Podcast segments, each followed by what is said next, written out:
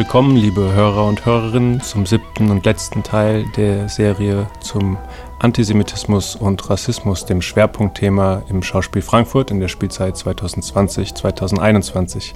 Auch heute sitze ich im Studio mit Lukas Schmelmer. Herzlich willkommen, Lukas. Ja, vielen Dank, Leon. Und wir freuen uns an dieser letzten Folge des Podcasts nicht nur auf die Veranstaltung Was tun zurückzuschauen, sondern auch auf die gesamte Spielzeit und was uns hier besonders bewegt hat, nochmal hervorzuholen. Und da möchte ich gleich beginnen. Lukas, wenn du zurückschaust auf die Spielzeit 2020-21 und unser Thema, aber natürlich auch die alles überwölbende, überlagernde Pandemie, was ist für dich so wichtig? Was ist hängen geblieben? Für mich ist äh, tatsächlich hängen geblieben, diese Zeit der Unsicherheit. Also einerseits im Theater, ganz viele Sachen, die wir geplant hatten und auf die wir uns gefreut hatten, konnten nicht stattfinden, mussten verschoben werden, äh, wurden geprobt, konnten aber nicht zur Premiere kommen. Also es war eine sehr große Zeit des Übergangs und auch damit eine Zeit der Unsicherheit. Und ich glaube, das hat man auch in der Gesamtgesellschaft gespürt. Also ganz viele Menschen wussten nicht, wie es äh, um ihre äh, gesellschaftliche, ökonomische Existenz bestellt ist in dieser äh, Pandemiezeit. Und äh, damit haben sich Ängste verbunden und darauf wurde, so ist es zumindest meine Beobachtung, leider an sehr vielen Stellen doch mit ganz alten ähm, Erzählungsmustern äh, geantwortet, nämlich eben die des Antisemitismus und des Rassismus, die äh, da eine große Rolle gespielt haben und sich leider dann halt quasi das, die Tagespolitik und unsere Schwerpunktsetzung ähm, sehr stark äh, getroffen haben. Ja, das äh, kann ich bestätigen und du hast das Stichwort genannt, das uns ja ganz am Anfang auch begleitet hat. Wo beginnt die Angst, hieß der erste Teil. Und äh, die Angst ist ein wirklich ein Thema, das uns Menschen auf eine Art zu bewegen scheint, wie man das äh, nicht immer im Alltag so wahrnimmt, wenn man äh, entspannt in einer Großstadt wie Frankfurt lebt. Und plötzlich kommt es an allen Ecken und Enden zum Vorschein. Ähm, vielleicht ein kleiner Schwenk von vorgestern beim Fußball, ich, wo ich wieder mal gespielt habe seit einem halben Jahr, sagte der Trainer plötzlich, ja, mit Corona sei es wie mit dem Holocaust. Man könne sich nicht sicher sein, worum es sich dabei genau handele. Und äh, dann schlackert man natürlich mit den Ohren, wenn man ein halbes Jahr hier darüber nachdenkt, ähm, wie tief Antisemitismus und Rassismus in den Strukturen drinsteckt und wie er sich so in allen möglichen Narrativen einschleicht. Und dann begegnet einem das plötzlich. Und dann steht man da mit dem ganzen tollen intellektuellen Wissen, was wir jetzt hier erarbeitet haben und den ästhetischen Versuchen, Walter Jens oder wer auch immer, und weiß überhaupt nicht, was man tun soll. Ja, das äh das äh, finde ich erstmal eine äh, ganz spannende und krasse ähm, Geschichte, die du da erzählt hast, weil ich habe ähm, das nicht so häufig, dass mir sowas also in der radikalen Offenheit äh, im Alltag begegnet. Es ist äh, häufig, dass, dass ich Muster sehe, dass ich Bilder sehe, die, die das anzitieren, aber ähm, wie hast du denn da, darauf reagiert ähm, in so einer Situation? Weil wir haben ja unterschiedliche Ansätze auch äh, gehört, also vom, ähm, ja, darf man da überhaupt mit solchen Leuten reden? Ist es sinnvoll, da ins, ins Streitgespräch zu gehen oder eben nicht? Ähm, ja, in dem Moment äh, war ich ja schon im Gespräch und habe gar nicht damit gerechnet, dass sowas jetzt kommt. Und äh, ein Ansatz ist ja der der Aufklärung, der ist ja auch mhm. unhintergehbar. Und äh, natürlich habe ich versucht, äh, erstmal nachzuhorchen, äh, was da jetzt äh, für eine Geschichte kommt. Und habe nachgefragt, wie es meine Art ist. Und es wurde nicht besser. Also es kam dann noch der Klimawandel als Beispiel für das, was man auch nicht wissen kann. Und später wurden krude Sachen angeführt, wie dass manche Leute die DDR gut fanden und manche sie schlecht fanden. Also es war wirklich ein unausgegorenes äh, Erzählgebilde, was er sich da zurechtgelegt hat. Und jetzt denke ich halt darüber nach, wie gehe ich damit weiter um. Weil in der Situation war es natürlich sehr spontan. Und jetzt überlege ich, gehe ich zu diesen Menschen wieder hin? Ich gehe wieder hin, weil ich will wieder Fußball spielen. Aber wie gehe ich mit äh, ihm um und seiner Haltung? Und ich denke, ich habe jetzt mit einigen Leuten darüber gesprochen, ich werde ihn fragen, woher er auf diese Idee kommt. Weil irgendjemand muss es ihm ja erzählt haben. Das hat er sich wahrscheinlich nicht selber ausgedacht. Ja. Ja, das ist, äh, um jetzt mal von diesem Einzelfall vielleicht auf das Größere zu gucken, ich glaube, das ist sehr symptomatisch tatsächlich für die Zeit, in der wir uns bewegen, dass halt ähm, Fakten nicht mehr als Fakten wahrgenommen werden. Und äh, das war ja auch etwas, was äh, tatsächlich Robert Menasse in seinem Vortrag äh, auch äh, nochmal herausgestellt hat äh, zu dem Thema, wo beginnt die Angst? Na, die Angst beginnt da, wo man manche Menschen nicht mehr mit äh, wissenschaftlichen Argumenten oder politischen Argumenten erreichen kann. Und äh, das finde ich ein, ein äh, genau das Beispiel dafür, dass äh, es Menschen gibt, die einfach in einer kompletten Parallelwelt leben. Wobei sie gar nicht so komplett äh, ist, also sie ist nicht komplett parallel, sondern sie hat auch ganz viele Schnittmengen. Das ist, glaube ich, das äh, Furchterregende oder das, was auch uns herausfordert, permanent weiter an dem Thema dran zu bleiben. Also ich darf äh, zitieren, Demokratie muss auch verteidigt werden, nicht nur erklärt, hat Saul Friedländer, der jetzt am Wochenende hier im Schauspiel den Ludwig-Landmann-Preis gewonnen hat, gesagt. Und wenn Menschen, die Verschwörungstheorien oder Erzählungen anhängen oder antisemitische Gedanken im Kopf haben, rassistische Gedanken im Herzen tragen, wenn die bloß in einer Parallelwelt leben würden, dann könnte man das Problem vielleicht sogar lösen, ähm, wie auch immer das dann genau aussehen würde. Aber sie leben ja nur zum Teil in einer Parallelwelt. Ein, zum Teil leben sie auch ganz unter uns Sie hm. sind äh, unsere Nachbarn, sie sind, äh, sie sind unsere Arbeitskollegen, sie sind einfach da und sie sind ja auch nicht an sich Antisemiten immer oder an sich Faschisten, an sich Rassisten, sondern es sind ja die Strukturen, die rassistische, antisemitische Handlungen oder Denkmuster möglich machen. Und in den Strukturen werden die Stück für Stück wiederholt. Und darin gibt es diese Handlung, rassistische und antisemitische Handlung. Und bis jemand wirklich zu einem Faschisten oder einem Antisemiten oder einem Rassisten wird und dann nach außen geht und sagt, ich finde, da ist unwertes Leben oder dergleichen, ist es ja ein weiter Weg. Und diese Arbeit ist, glaube ich, darin zu schauen, wo sind Menschen bloß davon affiziert? Und wo kann man sie eventuell noch abholen, ob das auf einem von mir aus ästhetisch reflexiven hohen Niveau ist, wie bei Walter Jens, ich ein Jud, oder ob das mit Bildungsarbeit ist in Schulen, das ist, glaube ich, dann wieder zu unterscheiden. Aber wo kann man Menschen noch abholen? Und wo muss man sagen, hier ist die Grenze, hier sind ganz klar dezidiert menschenfeindliche Perspektiven im Spiel. Und dagegen verwehren wir uns und die grenzen wir auch bewusst aus unserem sozialen Leben aus.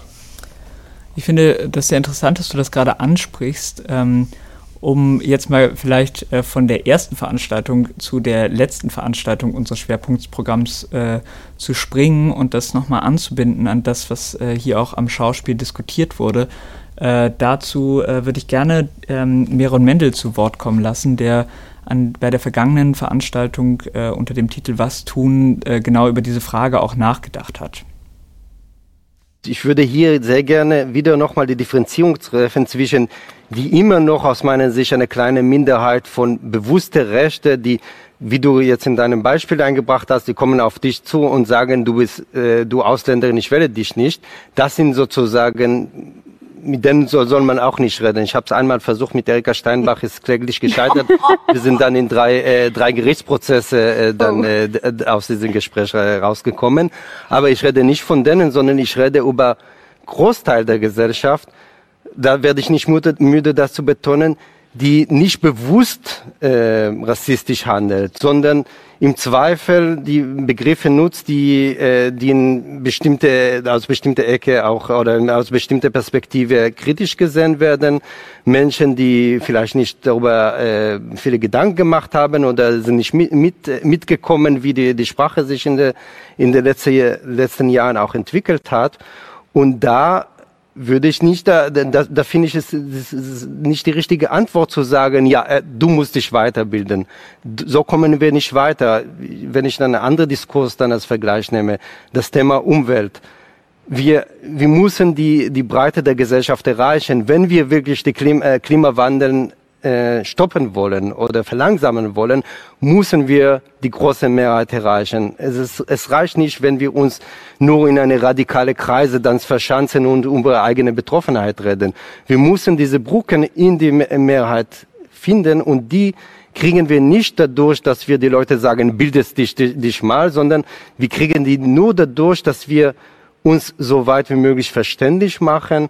Und auch noch ein letzter Punkt, der mir aber besonders wichtig ist, denn es wird so selbstverständlich eine Grenze äh, gezogen zwischen migrantisierten Menschen und weißen Menschen, zwischen Minderheit und, äh, und die Mehrheitsgesellschaft.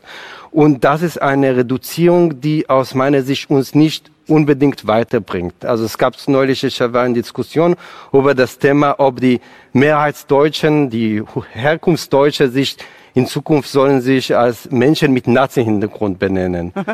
Und äh, um sozusagen als, als, als Antwort auf äh, Menschen mit Migrationshintergrund. Also es wird immer wieder sozusagen die, diese Grenzen gezogen und sagt, du bist jetzt Weiße, du bist äh, jetzt, äh, ich bin jetzt migrantisiert, ich bin Jude, du bist Muslim.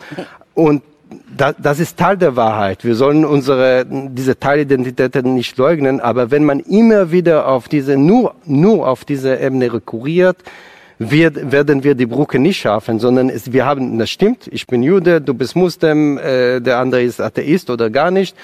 Ah, das ist Teil unserer Identität, aber zugleich haben wir viele andere Bereiche, wo wir gleichermaßen privilegiert oder nicht privilegiert sind. Ja, Meron Mendel als äh, Leiter der Bildungsstätte Anne Frank hat natürlich eine wahnsinnige Erfahrung auf dem Gebiet, äh, auf Leute zuzugehen und Aufklärungsarbeit zu leisten, politische Bildungsarbeit zu leisten. Ähm, daher meine Frage an dich, Leon, das, was äh, er jetzt da beschrieben hat, ähm, in die Gesellschaft hineinzuwirken, wie lässt sich das vielleicht nochmal greifen? Also was bedeutet es, eine Brücke zu bauen zu einer Mehrheitsgesellschaft und was ist das überhaupt? Ich fand sehr schön, dass er sagte, es geht darum, sich verständlich zu machen. Weil ich glaube, dass ein zentrales Merkmal und ein Baustein, auf dem demokratische und tolerante Gemeinwesen fußen, eben der Austausch und das Gespräch ist. Und wir sind verschieden. Und wie das auch Jal Kupferberg ja schön ähm, ausgeführt hat, ist das Verschiedene ist auch Bestandteil einer pluralen Gesellschaft. Und gleichzeitig geht es ja darum zu suchen, wo sind wir uns aber auch ähnlich. Und um die Ähnlichkeiten in dem anderen zu erkennen zu können, muss man eben sich der Sprache bedienen. Und das heißt, man muss sich verständlich machen. Man muss sich so ausdrücken, so sprechen, dass die anderen sich in einem selbst oder man sich selbst in den anderen wiedererkennen kann. Und dann lässt sich danach suchen, wo ein Wir entsteht wo eine Gemeinschaft entstehen kann, die nicht zwangsläufig beinhalten muss, dass alle eben ganz gleich sind. Das ist ja das Tolle an einer pluralen, toleranten Gesellschaft, dass es eben kein Totalitarismus in dem Sinne ist, dass alle gleich sind. Man darf verschieden sein.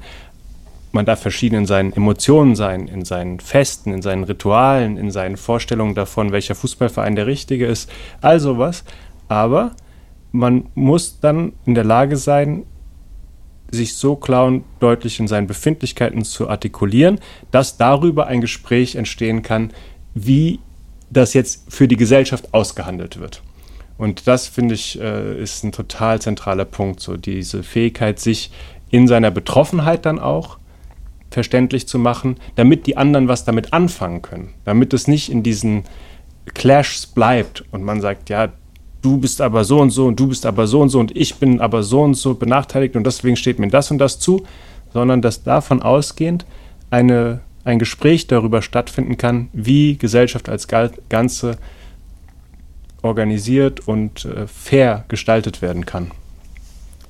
Ja, das äh, verstehe ich. Ich finde, ein anderer Punkt, der mir sehr wichtig ist oder was bei mir stark resoniert hat, ähm, von dem, was Miriam Mendel erzählt hat, war, ähm, dass es nicht nur darum gehen kann, ähm, immer mehr Kategorien quasi aufzumachen und halt äh, immer mehr sich gegenseitig abzugrenzen in unterschiedlichen Mikro-Communities. Das ist natürlich wichtig, weil es äh, schafft Sichtbarkeit für ähm, spezielle ähm, äh, Bedürfnisse und Befindlichkeiten. Ähm, und das ist, glaube ich, wahnsinnig wichtig, damit man ähm, als Gesellschaft irgendwie darauf eingehen kann.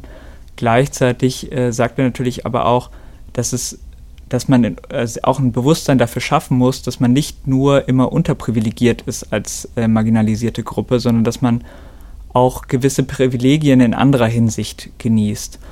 Und was bei mir dann nachhalt, ist eigentlich die Frage, äh, kann man, wie kann man das schaffen oder kann man das überhaupt schaffen, dass man die Privilegierung, die man in manchen Bereichen halt hat, nutzbar macht, eben für ein Kämpfen für eine gerechtere und ähm, freiere, tolerantere Gesellschaft. Ich glaube, das passiert zurzeit. Ich glaube, das passiert an vielen verschiedenen Stellen, aus verschiedenen Richtungen. Da sind sicherlich immer auch überall Opportunisten dabei. Das äh, wäre verwunderlich, wenn es nicht so wäre. Aber ich glaube, dass viele Menschen zurzeit, und da hatten wir ja zum Beispiel bei dem zweiten Teil des Schwerpunktthemas mit der wehrhaften Kunst und der äh, Zusammenarbeit mit den Tagen der jüdisch-muslimischen Leitkultur und dem Textland Literaturfestival auch viele tolle Autoren und Autorinnen hier bei uns zu Gast, die genau an dieser, jetzt hätte ich fast Front gesagt, an dieser Stelle gerade arbeiten und eben sich aus ihren Positionen heraus bemerkbar machen und ihre Position formulieren, aber nicht eben als reine Opferperspektive, sondern aus einer selbstbewussten Haltung heraus, die sagt, schaut, was ich beizutragen habe, das ist ein Benefit für die ganze Gesellschaft. Und da, wenn das gelingt, wenn sich sozusagen, wenn man doch in diesen Begriffen sprechen will, weil irgendwie braucht man sie zum Teil halt doch noch, wenn die Dominanzgesellschaft sozusagen von neuen dominanten Akteuren, die sich klassischerweise dort nicht zuordnen lassen, herausgefordert wird und dann dort auch Menschen wie du und ich zum Beispiel sitzen, die die Bereicherung, die da mitkommt, erkennen und äh, da auch offen für sind, dann äh, ist es doch großartig. Ja, absolut, natürlich. Das ist, ähm, denke ich, genau das, äh, was auch Kunst vermag. Also das, was äh, Kunst im besten Sinne, will, äh, Sinne beitragen kann zu dieser Debatte. Ähm, dass man äh, ein, eine ästhetische Form dafür schafft, ähm, für diese, diese Art von Auseinandersetzung als Gesellschaft.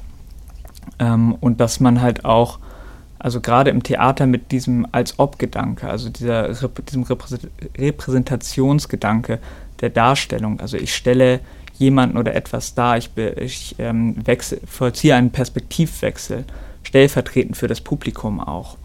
Und ähm, mache eine Position deutlich und spiele etwas durch in diesem quasi ähm, als ob Modellcharakter. Ähm, das ist, glaube ich, ein, ein ganz starker, etwas, etwas ganz Starkes, was ganz stark affektiv wirkt und das halt seit, seit, dem, seit der Erfindung des Theaters ähm, also im europäischen Raum wäre es natürlich mit der, ist es immer mit der Antike verbunden, aber das ist, geht ja darüber hinaus, das ist ja in eigentlich allen Kulturen weltweit in der einen oder anderen Form äh, mit natürlich unterschiedlichen äh, Punkten und äh, Ausformungen äh, zu finden. Und ich glaube, genau das ist auch das, was immer wieder so spannend ist am, der Theater, am Theater und an der Kunst. Das ist, äh, und warum es überall vorkommt, ähm, dass man quasi über eine emotionale Form des Erzählens ähm, die Gemeinschaft erreichen kann. Ähm, weil ich glaube, ganz viele von diesen Diskursen sind gar nicht nur immer unbedingt intellektuell zu führen, sondern sie sind halt vor allen Dingen auch emotional. Ja, da bin ich ganz bei dir. Das ist ja, was auch die große Schwierigkeit da drin ist, weil wenn es bloß begriffliche, intellektuelle Anstrengung bräuchte, um den Hass und äh, die sozialen Ungerechtigkeiten aus der Welt zu schaffen, dann wäre es ja fast eine logische Übung und äh, das ist es ja bekanntlich nicht, sondern äh, es, es, scheint ja Teil des menschlichen Daseins und Zusammenlebens zu sein, dass es Reibung gibt, dass es Auseinandersetzung gibt und ich denke, wir haben da auch schöne Beispiele gehabt und Edel Beider ist ja auch eine Person, die sich da ähm, auch auf eine emotionale und zugleich trotzdem intellektuelle Art und Weise äh, zu positioniert hat bei unserem letzten Panel Was tun und vielleicht können wir da kurz reinhören. Ähm, ich glaube, wir müssen wirklich gucken, so koloniales Denken, was ist so die Substanz? Ne? Ich kann das verstehen, dass das so eine Art ist, äh, zu sagen, okay, äh, ähm, äh, die, die ist nicht, da ist keine Bereitschaft, äh, ähm, da müssen wir irgendwie ran. Nee, müssen wir nicht. Ich sehe das ähnlich wie du. Ähm, ich bin der Meinung, dass wir viel mehr untereinander sprechen müssen, äh, dass wir unsere Erfahrungen, wie wir der Mehrheitsgesellschaft helfen können, eigentlich aus unseren Erfahrungen miteinander, denn genauso ähm, äh, POC-Kids, die auf Black Kids gehen. Wir haben genauso, äh, also ich habe erst letztens einen Fehler gemacht mit der jüdischen Geschichte. Äh, äh, ne? Also ich habe einen falschen Vergleich gebracht und das war aber voll wertvoll, diese Erfahrung zu machen, weil dann weiß ich, was geht in dem anderen ab. Wenn er der mit rassistischen Sachen kommt, ich habe auch den Fehler gemacht, was braucht der, kann ich nur erfahren, wenn ich das auch selbst erfahren habe. Diese Diskussion unter, ein, unter uns, ähm, die fehlen. Und wir haben so eine harte Art zu sagen, das muss jetzt kapiert werden, das muss man jetzt genauso wie die Missionare, die nach Afrika gegangen sind, gesagt haben, das müssen die jetzt kapieren, das ist Christentum, das müssen die jetzt haben, das geht nicht ohne Schlüpper, geht nicht. So, und ich denke, da können wir anfangen, vielleicht eine andere, ein anderes Bewusstsein zu entwickeln, dass wir nicht tatsächlich nur über dieses, ich quatsch dich voll, dann hast du schon irgendwann meine Meinung, sondern ich habe selbst erlebt. Und ich teile, wie das ist. Und so können wir einen Weg rausfinden. Ah, jetzt, es war mir so peinlich mit dem falschen Vergleich. Ich habe mich vier Wochen geschämt. Also weiß ich, dass jemand, der mit einem guten Herzen losgeht und der irgendwas Rassistisches gesagt hat, der nicht gleich ein Nazi ist, der hat was Rassistisches und der wird sich jetzt vier Wochen schämen, weil er ist Gutmensch-Identität. Also, dass man einfach mal versteht. Und ich glaube, das ist genau das, was ich meine. Wenn wir jetzt nicht anfangen, an diesen Punkten zu arbeiten, und die sind eben nicht mehr intellektueller oder struktureller Natur, sondern sie sind eigentlich die Essenz von unserer Struktur. Wir müssen mehr als Beispiel. Jetzt weiß ich, so was hat mir gefehlt. Ich habe eine Unsicherheit mit dem Thema äh, äh, Antisemitismus umzugehen. Aha, da hat das jemand, der mit einem Migrant umgeht, vielleicht auch. Dann ist der vielleicht auch unsicher. Äh, äh, habe ich bei mir erlebt. Ist, ah, was kann man machen? Was hat mir gefehlt? Die Wertschätzung hat mir gefehlt. Was kommuniziere ich? Wenn ich losgehe und sage so, pass auf, Opa, du sitzt in Sachsen, das musst du jetzt machen. Klar klappt das nicht nicht, weil er überhaupt keine emotionale Basis hat. Also alles ist nun mal auch verwoben. Ja, ich weiß, dass das eine Gesellschaft ist, die Emotionalität ablehnt. Die denkt, wenn wir kritisch sind, dann sind wir super schlau und sie überheben uns über alles. Nein, die Zeit ist vorbei. Wir müssen anfangen, mit dem Herzen zu denken und da als Beispiel vorangehen, zu verkacken und loszuziehen und zu sagen, habe ich gemacht, Leute, fühlt sich so an. Jetzt weiß ich, du bist kein Nazi, aber du sagst rassistische Sachen. Ist mir auch passiert. Auf dieser Basis können wir. Alles andere habe ich die letzten zehn Jahre gemacht. Äh, räume ich nicht mehr viel Chance ein. Jetzt müssen wir wirklich mal progressiv werden. Ehrlich. Ja, Idil Beider, eine Powerfrau. Es hat doch echt Spaß gemacht, mit ihr auf der Bühne zu sitzen. Und jetzt hören wir sie wieder hier. Und was mir auffällt, ist die Diskrepanz dessen, was sie sagt, zu dem, was wir bei Jael Kupferberg zum Beispiel gehört haben. Idil Beider spricht von einem Denken mit dem Herzen und äh, dass diese kritische Denken der Deutschen, wie sie salopp auch ein bisschen formuliert, äh, nicht vielleicht der Schlüssel zu, ist, der uns weiterbringt. Und äh, jetzt erinnere ich mich an Jael Kupferberg, an die Veranstaltung, die du ja auch moderiert hast, äh, die die Kraft der Reflexion sehr hoch gehängt hat. Und vielleicht die Frage an dich, Lukas, wenn du das gegeneinander stellst, äh, wie schätzt du das ein? Ähm, vielleicht auch im Namen von Jael Kupferberg oder wo siehst du da die Möglichkeiten, auch die Möglichkeiten des Theaters und aber auch die Grenzen? Ja, also ich äh, kann natürlich nur bedingt für sie sprechen, obwohl ich ähm, schon auch äh, ihre, äh, ihren Ansatz verstehe, zu sagen, man braucht äh, die reflektive Kraft der Sprache, weil äh, Demokratie sind nun mal Aushandlungsprozesse und es gibt da leider nicht immer den, den äh, Shortcut quasi, äh, sondern es ist halt kompliziert und Sprache ist halt kompliziert. Ähm, ich denke, das braucht es, aber ich glaube, das ist auch nur ein Teil der Wahrheit und es ist auch nur ein Teil der Brücken, die wir bauen müssen, weil äh, um nochmal kurz Mehre und Mendel zu zitieren, ich glaube, die Brücken in die Gesellschaft sind wirklich die Brücken, also plural. Ähm, es, wird, es gibt nicht den einen Ansatz. Und natürlich ähm, ist äh, die Sprache und das äh, komplexe kritische Denken wahnsinnig wichtig. Ähm, trotzdem oder auch äh, gerade deshalb äh, werden wir damit nicht alle erreichen können, weil nicht alle Leute diese Sprache haben. Mhm. Und das ist halt auch das, äh, was gemeint ist mit Äh, wir haben Privilegie Privilegien in bestimmten Bereichen. Ähm, also es gibt Leute, die haben einfach ähm, bestimmte Bildungsprivilegien nicht genießen können. Mhm. Die haben bestimmte sprachliche Entwicklungen nicht mitmachen können, auch und gerade weil ähm, sie davon ausgeschlossen wurden, weil sie über die Komplexität und Überkomplexität der Sprache nicht daran teilhaben konnten. Und äh, ich glaube, da ist dieser emotionale Ansatz wahnsinnig wichtig, ähm, weil das schafft Zugang. Ein Bild produziert Emotionen und Emotion ist immer eingänglicher als äh, Sprache.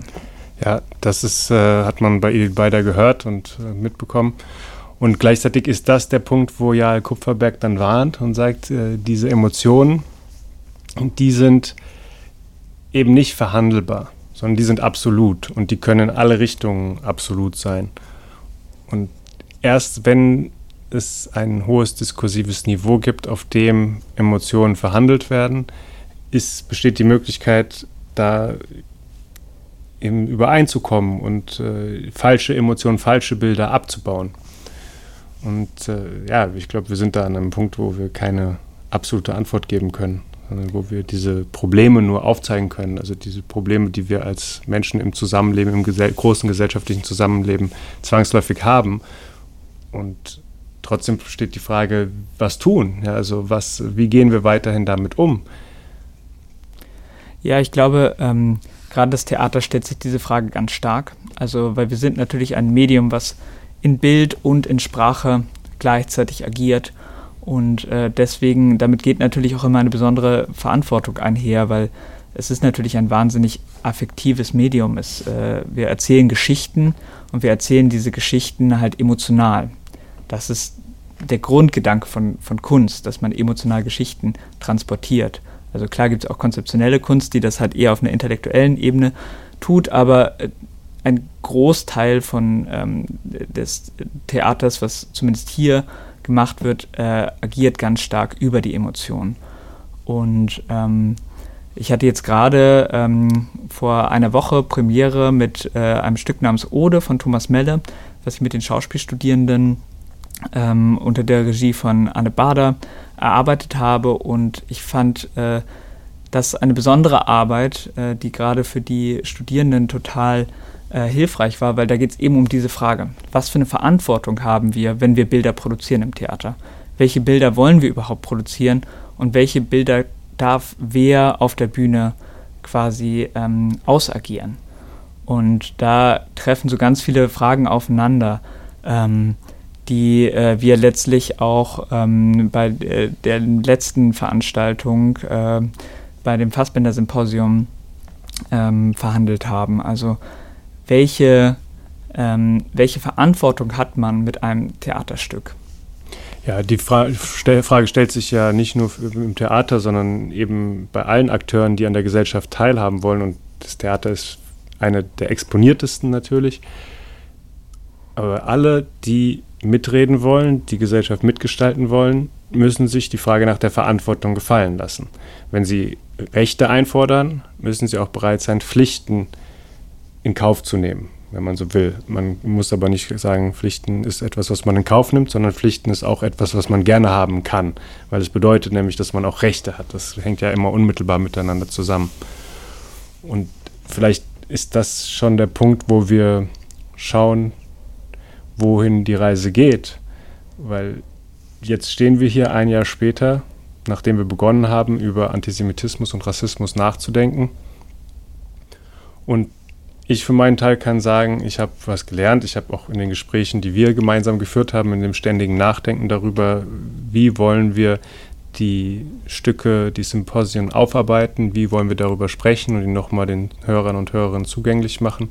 Viel gelernt. An der Stelle vielleicht auch eine kleine Literaturempfehlung. Wolfgang Benz, Streitfall Antisemitismus, letztes Jahr erschienen, 2020 das wahrscheinlich äh, wichtigste Buch zum Thema Antisemitismus, was in den letzten ein, zwei Jahren im deutschsprachigen Raum erschienen ist, was viele äh, renommierte, langjährige, jahrzehntelange Forscher und Forscherinnen zum Thema Antisemitismus versammelt und deren Gedanken dort ähm, publiziert.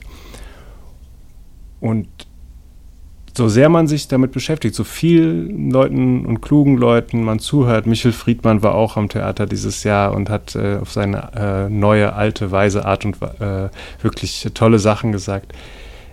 Ko kommt man nicht zu dem Punkt, wo man sagt, jetzt haben wir eine Lösung. Sondern wir sind sozusagen, es ist wie ein ongoing process. Wir sind so ständig wieder neu, jeden Tag aufs Neue herausgefordert, zu beobachten, wo stehen wir mit unseren eigenen Haltungen, wo reproduzieren wir dumme Sachen, wo sind wir nicht aufmerksam genug für die Verletzungen, die wir anderen zufügen, wo können wir Brücken bauen, wo können wir unsere eigene Position klar und deutlich formulieren, damit andere anknüpfen können oder sich gegebenenfalls auch abwenden können, aber eben argumentativ und nicht bloß emotional. Absolut. Ich glaube, das ist ähm, ein wahnsinnig wichtiger Punkt, den du äh, gerade angesprochen hast, dieses nicht abzuschließen. Ne? Also ich glaube, ähm, wir werden, also es war ja vorher klar, dass man jetzt mit so einer Spielzeit-Themensetzung jetzt nicht irgendwie das Problem Antisemitismus äh, löst, das ist ja logisch. Ähm, ich glaube, es geht ganz stark darum zu gucken, ähm, dass man äh, da, wo es geht, Allianzen schmiedet, dass man diese Allianzen auch pflegt und fortführt. Ähm, dass man äh, auch und gerade bei einer jungen Generation ansetzt und äh, dort ähm, ganz früh äh, herangeht und über diese Themen spricht, ähm, weil das ist, denke ich, auch wahnsinnig wichtig. Also dieses Thema nicht zum Tabu werden zu lassen, nicht äh, Unwissen aufkommen zu lassen, das ist ja auch vorhin schon angeklungen, sondern halt eben aktiv äh, ab einem frühen Alter ähm, darüber ins Gespräch zu kommen. Das ist, glaube ich, ein ganz wichtiger Punkt. Das hat ja auch stattgefunden durch das junge Schauspiel, also unsere theaterpädagogische äh, Sparte.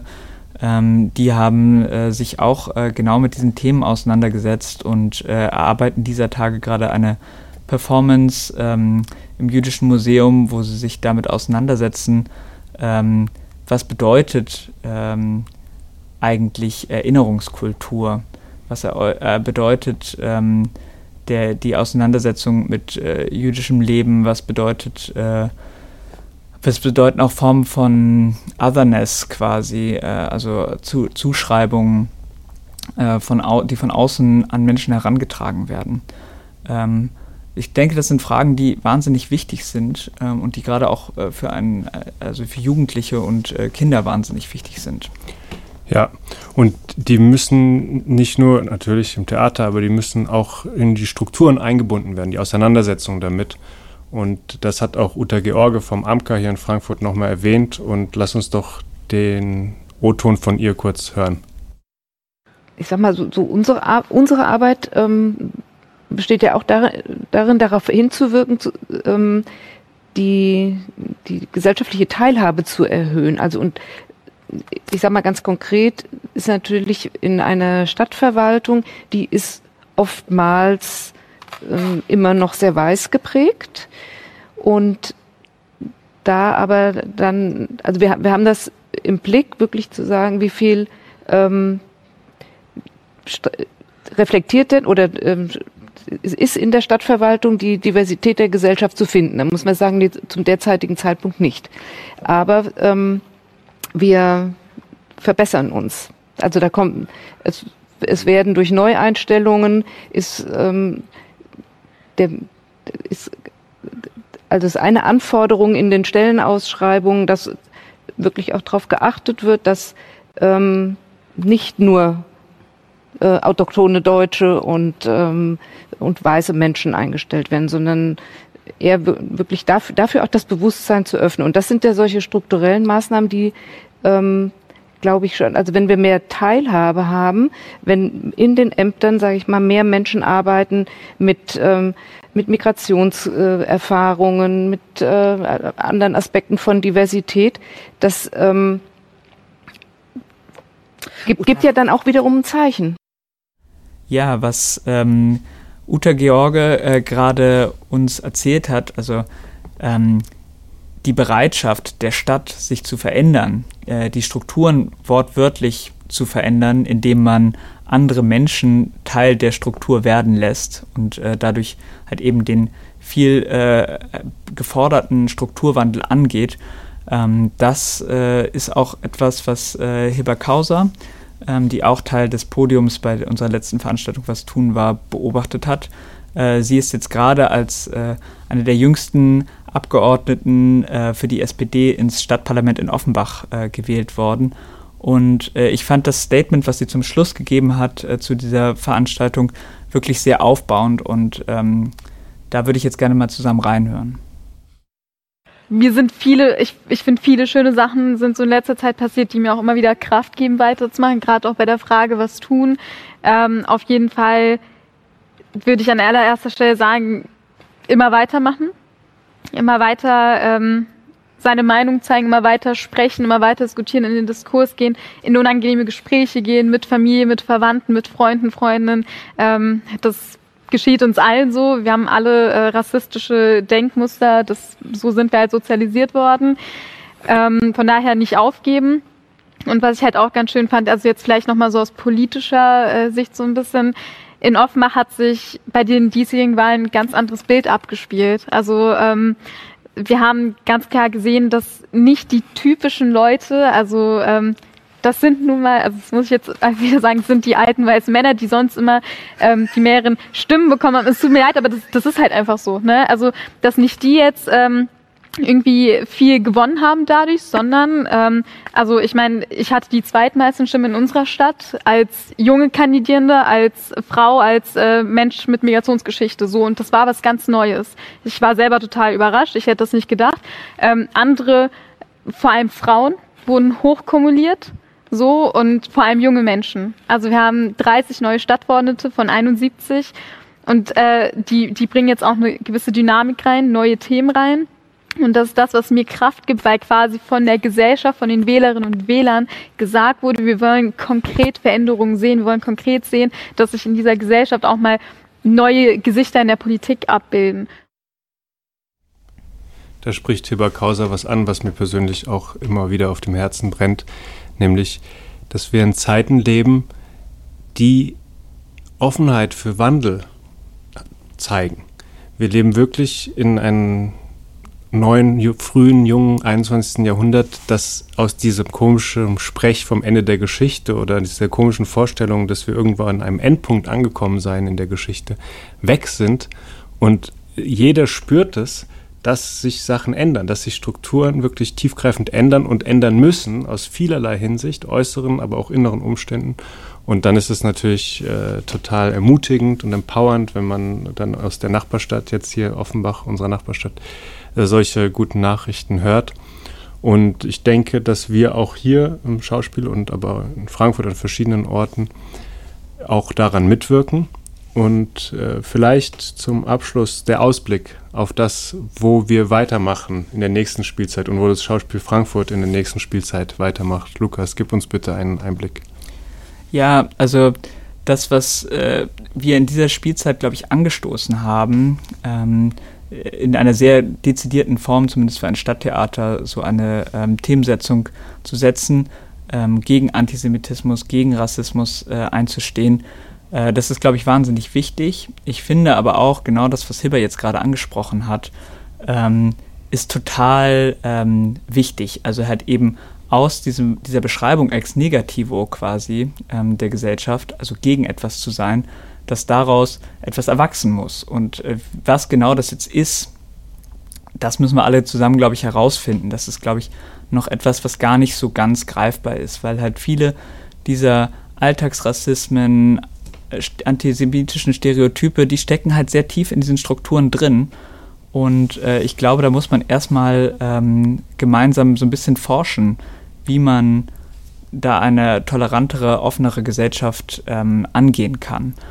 Und äh, was wir uns überlegt hatten, ähm, war, dass äh, wir, äh, also das Schauspiel Frankfurt und das junge Schauspiel, also die theaterpädagogische Sparte, gemeinsam ein großes Projekt starten wollen in der nächsten äh, Spielzeit, äh, das halt nicht nur innerhalb des Hauses unterschiedliche Generationen zusammenbringt, also jugendliche äh, Performerinnen und Schauspielerinnen und ähm, erwachsene Profischauspieler, ähm, sondern halt eben auch in die Gesellschaft hineinwirkt und äh, da halt ganz unterschiedliche AkteurInnen äh, gemeinsam ähm, zusammenbringt zu einem großen äh, Experiment, wie man zusammen äh, teilen und Teilhabe schaffen kann.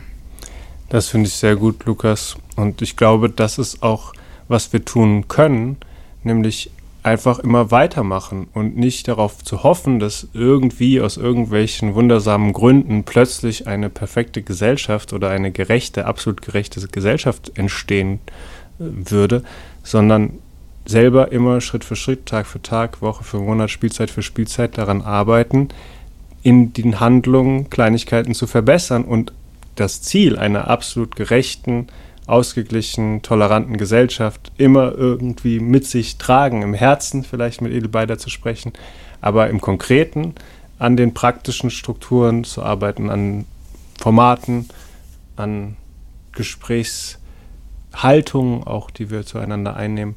Und dann stimmt die, dann scheint mir die Richtung zu stimmen. Das freut mich natürlich sehr, dass du das sagst und äh, ich hoffe, dass wir uns in dem Zusammenhang auf jeden Fall auch nochmal äh, wieder, wieder sehen und äh, dass wir auch ähm, diese Gespräche, die wir hier angestoßen haben, auf jeden Fall noch äh, fortführen in der einen oder anderen Form. Ja, das würde mich natürlich auch freuen. Und äh, ich bedanke mich bei dir, Lukas, für diese guten Gespräche in dieser gesamten Spielzeit. Und hat mir viel Freude gemacht. Ich habe viel gelernt und ich hoffe, dass den Hörern und Hörerinnen auch so ging?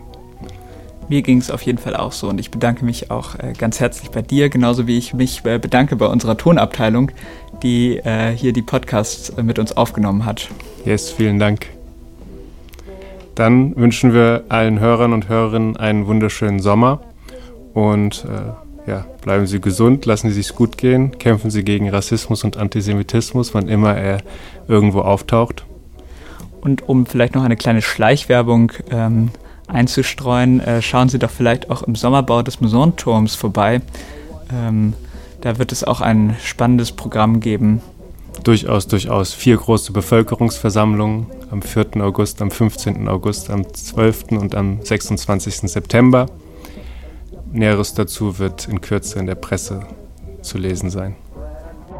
Sie hörten den siebten und letzten Teil des Podcast zum Thema Antisemitismus und Rassismus des Schauspiel Frankfurt in der Spielzeit 2020-2021. Redaktion und Sprecher Lukas Schmelmer und Leon Joskowitz. Ton und Technik Schauspiel Frankfurt 2020-2021.